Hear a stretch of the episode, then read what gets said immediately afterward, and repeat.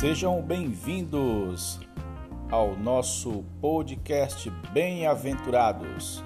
Estamos de volta com mais um Ruminando a Palavra Profética.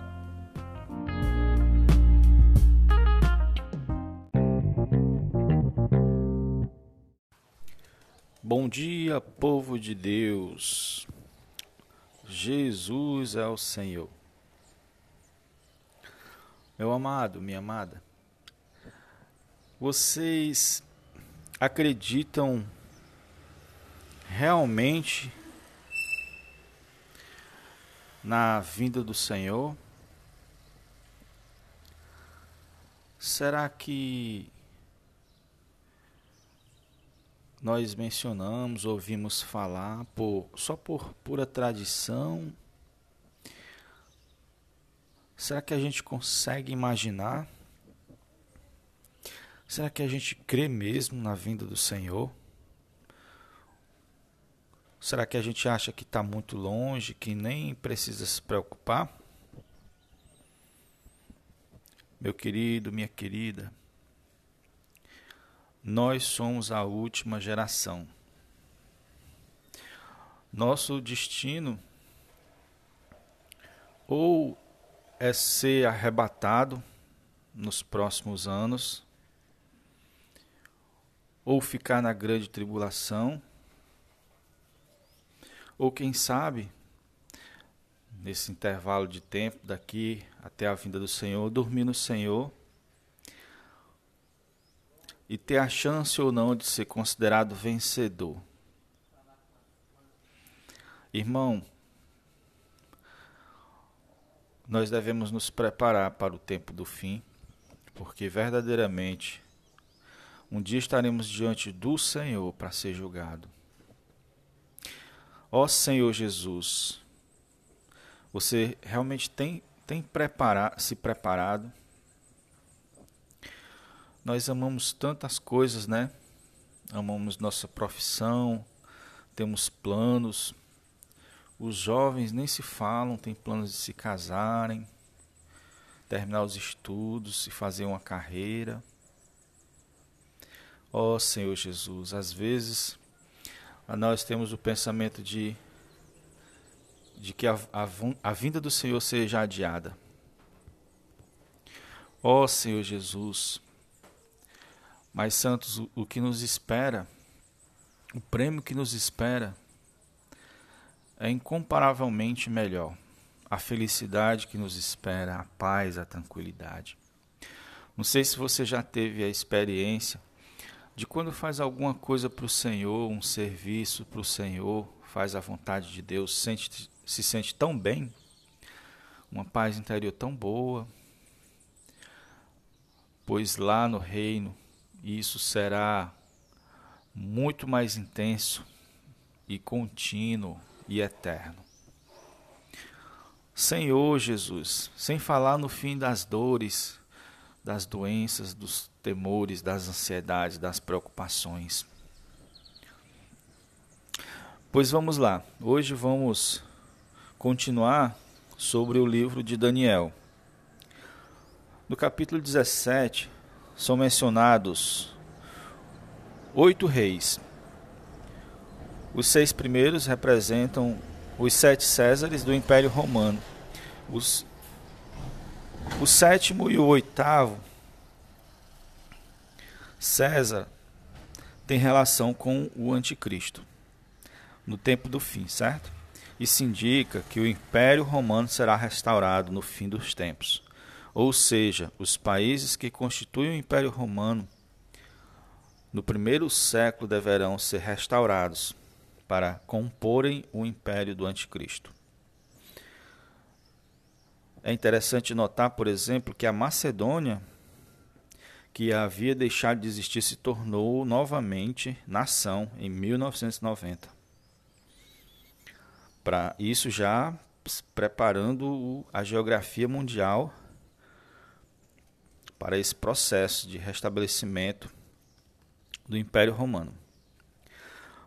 Todas as visões apresentadas no livro de Daniel têm pequenos detalhes que se referem ao Anticristo.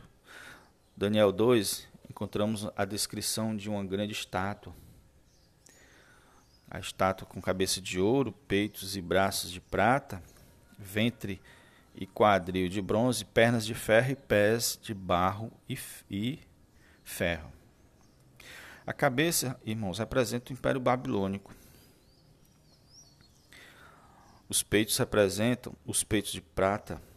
Os peitos e, e o peito e os braços de prata representam o Império Medo-Persa.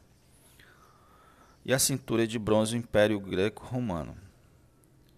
As pernas fortes, o Império. É, perdão, o, a cintura de bronze é o Império Greco-Macedônio. E as pernas de fortes, o Império Romano. E por fim, os dez dedos, que representam o Império do Anticristo, que é o império que vai surgir atualmente. É, que se estabelecerá nos últimos sete anos desta era.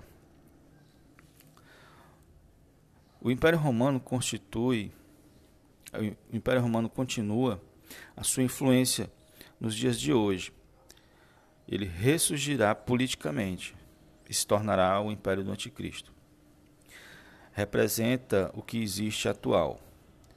Hoje os, há, há países fortes e há países fracos. Certo? Mas nenhum forte como os impérios, os impérios antigos.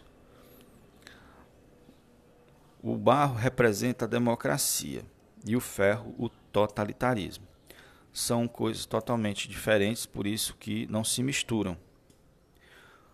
Os pés da estátua eram de barro e de ferro. E ele representa o império do anticristo, um império não tão homogêneo, e que será esmagado pelo Senhor Jesus em sua vinda, juntamente com os vencedores para estabelecer o reino eterno. Os quatro animais representados no capítulo 7 de Daniel são leão com asas de águia, um urso que se levanta sobre os seus lados e é, na boca, contém na boca, entre os dentes, trazia três costelas, e um leopardo com quatro asas de aves nas costas e tinha quatro cabeças. E o quarto animal, é, com a, é, vamos de novo. É, um, é, o primeiro é um leão com asas de águia. O segundo é um urso que se levanta sobre os seus lados. Na boca, entre os dentes, trazia três costelas. O outro é um leopardo com quatro asas de ave, e nas costas tinha quatro cabeças. E, o animal, e um animal terrível, espantoso, sobre modo forte, com grandes dentes de ferro e unhas de bronze, com dez chifres. Entre os dez chifres que o animal possuía, surgiu um pequeno, diante do qual três dos primeiros chifres foram arrancados. A interpretação é a mesma. A mesma da grande estátua. O leão representa o Império Babilônico, o urso o Império Medo-Persa, o leopardo simboliza o Império Greco-Macedônio e o animal terrível o Império Romano, que nos tempos finais será o Império do Anticristo. O pequeno chifre representa o próprio Anticristo. Senhor Jesus. Próximo episódio, irmãos, vamos continuar sobre o capítulo 8. Você viu aqui, a gente não entrou em muitos detalhes. No caso aqui, lembrando o tour que estamos fazendo, nós estamos só chegando nessa passagem de ônibus e não saindo do ônibus.